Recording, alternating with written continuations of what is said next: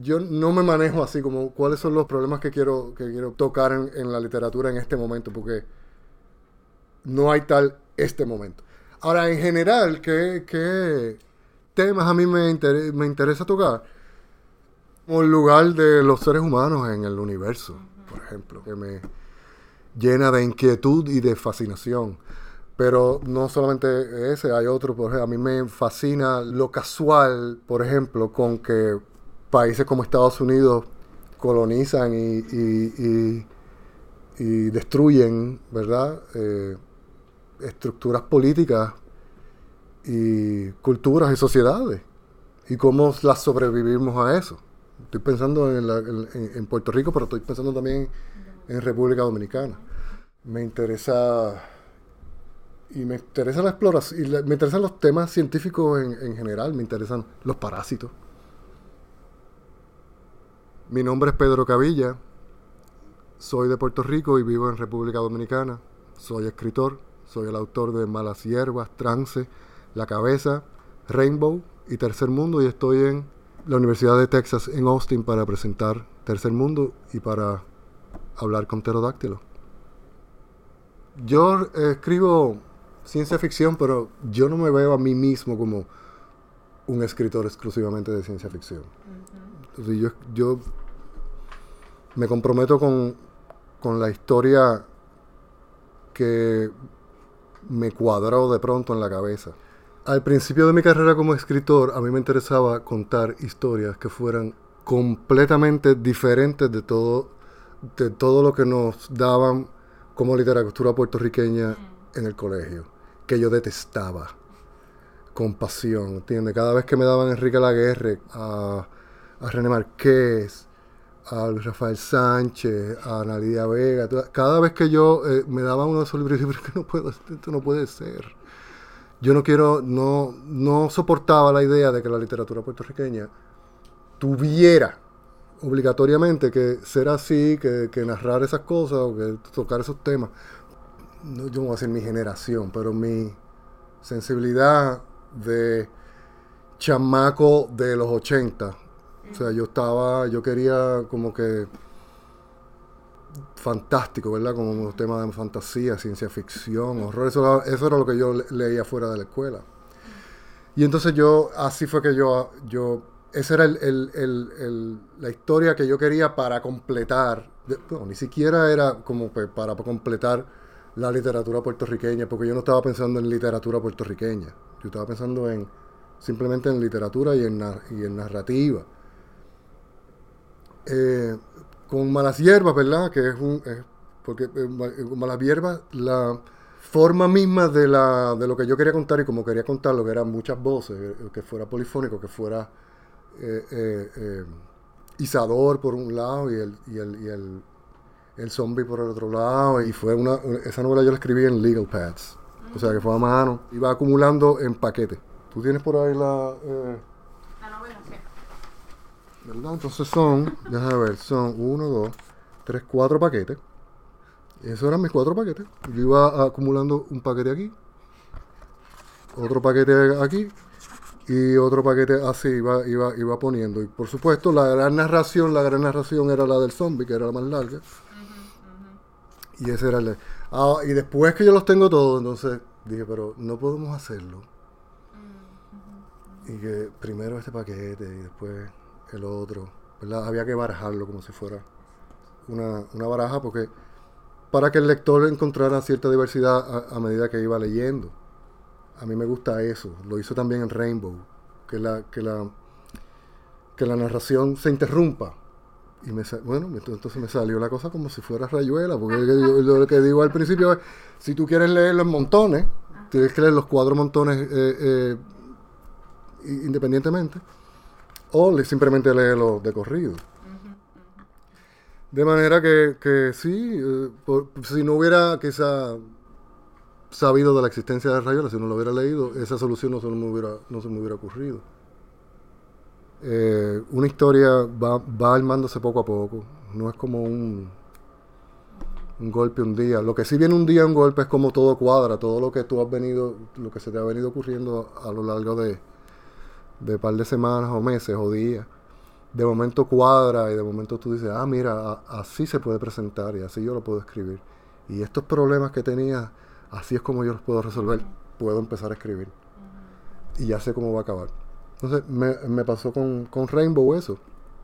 Hacer películas, ¿verdad? Es, una, es un proceso que colaborativo todavía yo prefiero escribir libros. Porque la cinematografía es un, es un. Son otros 20 pesos. Puedo decirlo, ¿verdad? En, el libro tú eres, tú eres el, productor, el director, el fotógrafo y los actores, ¿verdad? Eh, esos son tus marionetas, pero en, una película no. Y hay cuestiones de presupuesto y hay escenas que, que a ti te encantan y que el productor te dice, eso no va. Eso, cuesta muy caro. Eso yo no voy a filmar eso. O eso, eso tampoco va. O esto que. O mira, los actores eh, que tenemos para esos personajes son estos. Y tú, pero son blancos, mano. Y mis personajes son negros, ¿entiendes? No, pero es que estos son los que venden. Ese tipo de cosas son, son difíciles de tú aceptar. Rainbow yo la, yo la concibo como un, como un largometraje que yo quería situar en la, en la, en la guerra civil dominicana del 65. Se conoce como la guerra de abril. el, pretexto de la novela era un personaje, que es el personaje del niño, Maceta. Es un niño que es incapaz cognitivamente de entender las malas noticias, el pesimismo, eh, que, haya gente mala, ¿entiendes? Son cosas que él simplemente no entiende porque él no está construido de esa forma. Su cerebro es 100% optimista y todo lo que pasa, pasa, es una maravilla y todos sus alrededores son una maravilla y en todo él encuentra una maravilla. Me recluyo y como en dos semanas saco un, un guion cinematográfico que entonces empiezo a tratar de, venderlo. Lo escribí en spec, ¿verdad? Nadie me lo pidió, yo simplemente lo escribí y lo fui, y lo fui a vender a los diferentes productores. Nadie lo quiso. Nadie lo quiso. Eh, eh, eh, yo, yo era el único que estaba viendo que era una gran historia.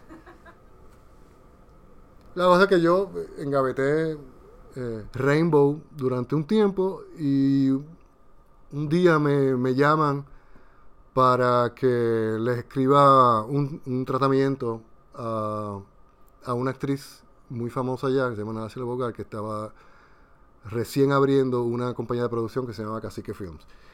Lo vieron y dijeron, mira, esto está chévere, pero esto, va a salir muy caro. No estamos en eso. Y yo, chévere. Y me pregunta, ¿tú no tienes algo por ahí, otra cosa que tú puedas presentarnos? Y yo tenía Rainbow. Y entonces le pero les digo, miren, yo tengo Rainbow, pero Rainbow es una un guion que yo no quiero, no quisiera dárselo a nadie porque yo quiero hacerlo yo como yo quiero hacerlo, para hacerlo bien. ¿Entiendes? Yo no tengo prisa. Pero déjanos verlo. Muy bien, ok, está bien, pues entonces los dejé ver. Y lo querían. lo leyeron y lo, y lo quisieron, me lo compraron. Se los pusimos caro para que dijeran que no y lo compraron como quiera. Entonces, bueno, pues está bien. Eh, una vez ellos empiezan a, a trabajar en la, en la producción de la película, ya, tú sabes, adiós escritor, chao, gracias, nosotros will take it from here. Y bueno, y así aparece, y así es que hacen la película Rainbow, sin, sin, mi, sin mi input, ¿verdad? Ya no hay no hay input que valga. Y yo, viendo más o menos lo que, lo que va a pasar, es que cojo la, el guion de Rainbow y hago mi propia película. Es decir, hago mi propia. De, la, de lo que es las instrucciones del guion, escribo el, la novela. Rainbow. Cojo la, como si yo estuviera entonces haciendo mi película ideal de Rainbow. Mira, Malas Hierbas es mejor en inglés que en español. Wicked Wits es, una, es una novela superior.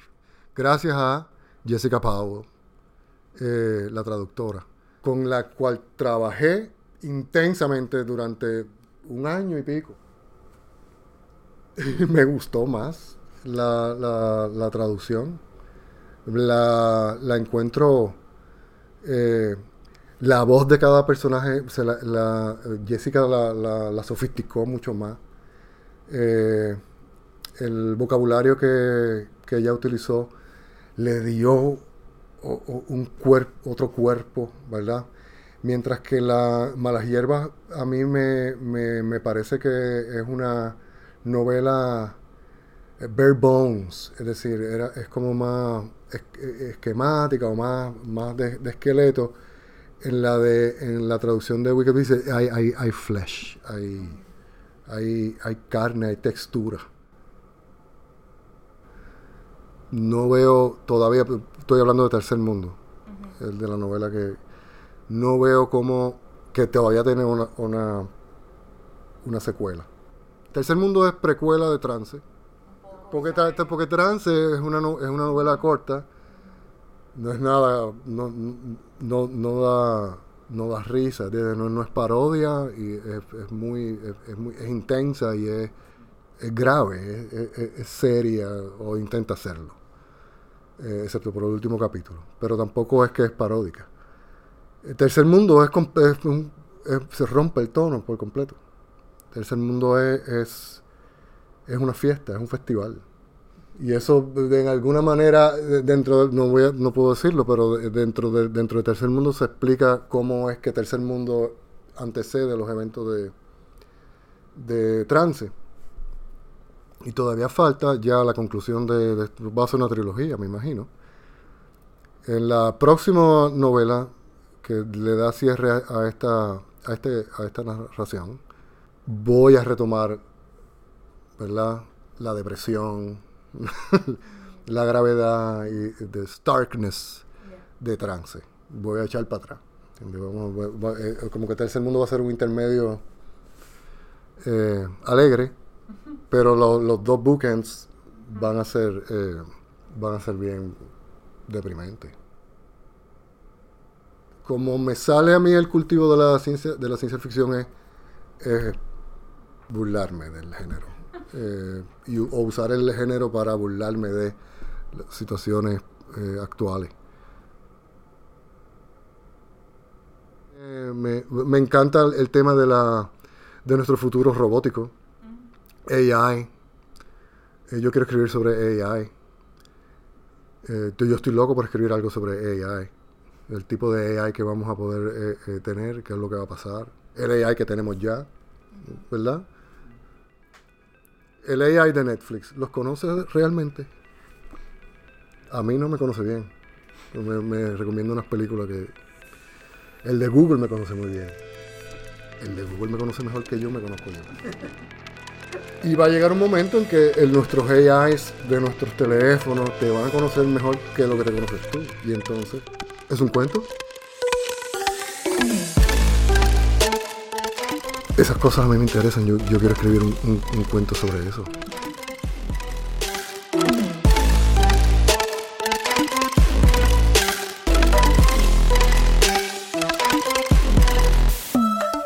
Este ha sido otro episodio del Terocast el podcast de Pterodáctilo, la revista y blog de estudiantes del Departamento de Español y Portugués de la Universidad de Texas en Austin. Hoy estuvo con nosotros el escritor puertorriqueño Pedro Cavilla. Quienes escuchan en el fondo de la grabación son nuestros entrevistadores, Mónica Ocasio, Sam Ginsberg y Laura Marina Boria. En la edición final y mezcla, quien les habla, Ana Cecilia Calle. No se olviden de seguirnos en nuestras redes sociales Facebook, Twitter, Instagram y SoundCloud como UT Pterodáctilo y de compartir este, otros episodios o alguno de nuestros posts en sus redes sociales. Gracias por escucharnos.